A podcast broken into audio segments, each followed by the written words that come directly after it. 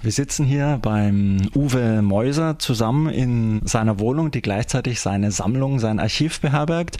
Und hier in dem Archivraum haben wir Regale und Stapel aller möglichen Medien um uns herum versammelt, die die Geschichte des Stepptanzes dokumentieren. Wie groß ist deine Sammlung? Aus was besteht die? Auch aus ganz unterschiedlichen Bereichen. Erstmal alles mögliche Geschichts- und Lehrbücher, generell zur Tanzgeschichte und natürlich auch spezifisch zur Stepptanzgeschichte.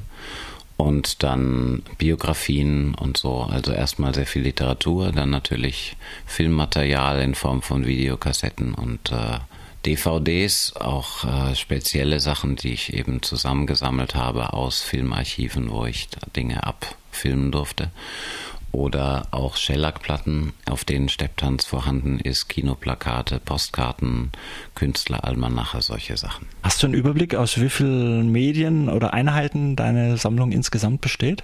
Nee, so denkt man das ja eigentlich nicht, sondern man sucht halt, wann immer einem was begegnet, dann versucht man das eben zu bekommen. Und ich habe eigentlich, seit es dann im Internet gab, schon über zwölf Jahre immer wieder recherchiert. Und das war auch sehr ergiebig teilweise. Und so konnte man an Dinge rankommen, die halt interessieren und die diese Geschichte, die eigentlich jetzt für Amerika inzwischen dokumentiert ist, aber für Europa halt gar nicht ein bisschen aufbereiten. Am Anfang ging es natürlich hauptsächlich darum, alle Informationen und Hintergrundinformationen zu den amerikanischen Tänzern zu bekommen, die natürlich hauptsächlich durch den Film bekannt waren. Wie kommt es zu deiner Begeisterung gerade für den Stepptanz? Wie hat es bei dir angefangen? Ich habe den halt irgendwann so geliebt. Ich habe ja Musik studiert und vorher Schauspiel gemacht und dann Operetten gesungen und solche Sachen. Aber im Stepptanz war alles vorhanden eigentlich und das war so eine unendliche Landschaft, in der man sich da bewegen konnte, dass äh, so der unruhige Geist eben genügend Futter bekam. Und als ich das gemacht hatte und damit am Anfang sehr viel Erfolg hatte, weil Stepptanz zu dieser Zeit auch gar nicht so bekannt war, hat diese Begeisterung für das Steppen auch was damit zu tun, dass man ja in Deutschland nach dem Krieg ein bisschen abgeschnitten war und dann im Grunde die amerikanischen Sachen erst so schrittweise für sich wieder entdecken musste und das auch was mit Jazz und mit diesen Sachen zu tun hatte, von denen Deutschland so ein bisschen abgeschnitten war? Ja, ich denke, als ich Stepptanz gemacht habe, das war immerhin Anfang der 80er Jahre und Damals gab es halt kein Internet und damals gab es vieles nicht. Das heißt, man konnte an äh, ausländische Kunst nur sehr beschränkt herankommen, materialmäßig. Und ich hatte das Glück dann eben, weil ich so interessiert war, Menschen kennenzulernen, die gesammelt hatten und die deswegen unglaubliche Schätze hatten. Und die bin ich immer besuchen gegangen und habe mir die angeguckt. Und daraus wurden Freundschaften und ein Austausch. Und es gab schon Menschen, die mich infiziert haben in diese Richtung und mich eingeführt haben in diese Welt. Auch, dass man eine Tanzkunst auch über die Literatur und Hintergrundwissen eben anders begreift und anders gestalten kann und anders wieder weitergeben kann. Und, äh, da das mein Leben sein sollte und ich das Gefühl hatte, es gibt halt gar nicht viele, die sich darum kümmern, ähm, bin ich dann halt auch aktiv geworden. Also ich habe gemerkt, durch dieses Wissen kann ich dann auch politisch aktiv werden. Dann habe ich einen Verein gegründet, einen bundesweiten zur Förderung der Kultur des Stepptanzes wo es darum ging, eben solche Hintergrundinformationen und aktuelles Geschehen aufzuzeichnen, zu dokumentieren, so dass es auch für die Nachwelt erhalten bleibt, was die Leute gemacht haben.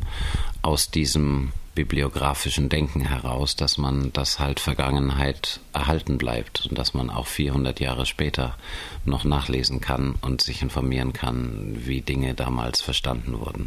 Du hast ja beruflich auch mit Steppen zu tun. Also du bist Stepplehrer, Tanzlehrer, hast auch eine eigene Tanzschule, die Musical Tap Company hier in Freiburg.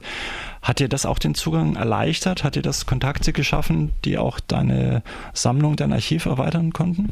Ja, das war dann alles eins. Natürlich äh, war ich durch die, das Unterrichten und natürlich auch noch sehr viel selber auftreten und das persönlich unter die Leute bringen, war ich natürlich auch sehr beschäftigt. Also das Sammeln war, war immer eine Neugierde nebenher oder dann eben Recherche nachts im Internet, weil man auf irgendwas gestoßen war und dann ging das immer wieder immer weiter. Aber äh, über die vielen Jahre, denn ich habe dann die Schule aufgemacht 1988 im Sommer und dann waren wir erstmal mit Aufführen beschäftigt. Aber ab 95, so als das erste gestanden hat, dann wurde der Verein gegründet. Dazu mussten wir versuchen, die einzelnen Stepplehrer in ein Netz zu bringen. Und das war noch bevor das im Internet so möglich war. Das ging alles noch über Telefonauskunft. Herauskriegen, wo Tanzschulen sind, die versuchen anzurufen und dann rauszukriegen, wer dann da unterrichtet. Und so hat das aber geklappt, dass der Verein gleich sofort so eingeschlagen hat, dass er auch finanziell tragkräftig war. Das ging über regelmäßige Publikationen.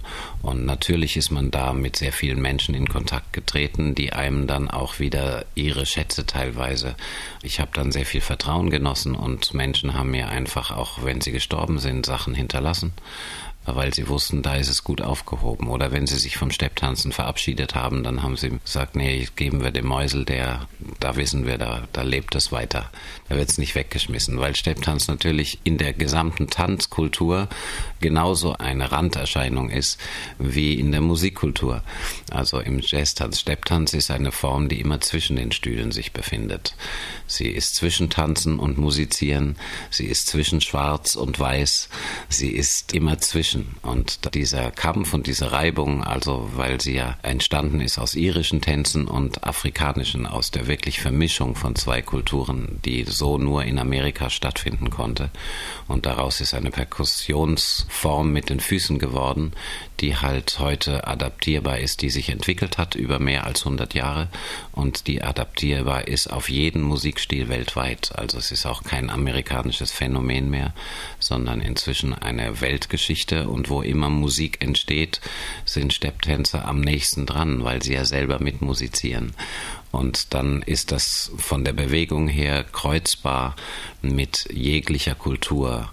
Tanzkultur, sowohl jetzt in unserem Raum mit Ballett, Jazztanz und auch Contemporary Modern Dance, als auch in anderen Kulturen mit im chinesischen Nottheater mit afrikanischen Rhythmen oder sogar beeinflusst es wieder irische Entwicklungen, die die Dinge aufnehmen, die im Stepptanzen entstanden sind und so, wenn es um Show geht. Es hat sich einfach entwickelt in der Vermischung verschiedenster Kulturen.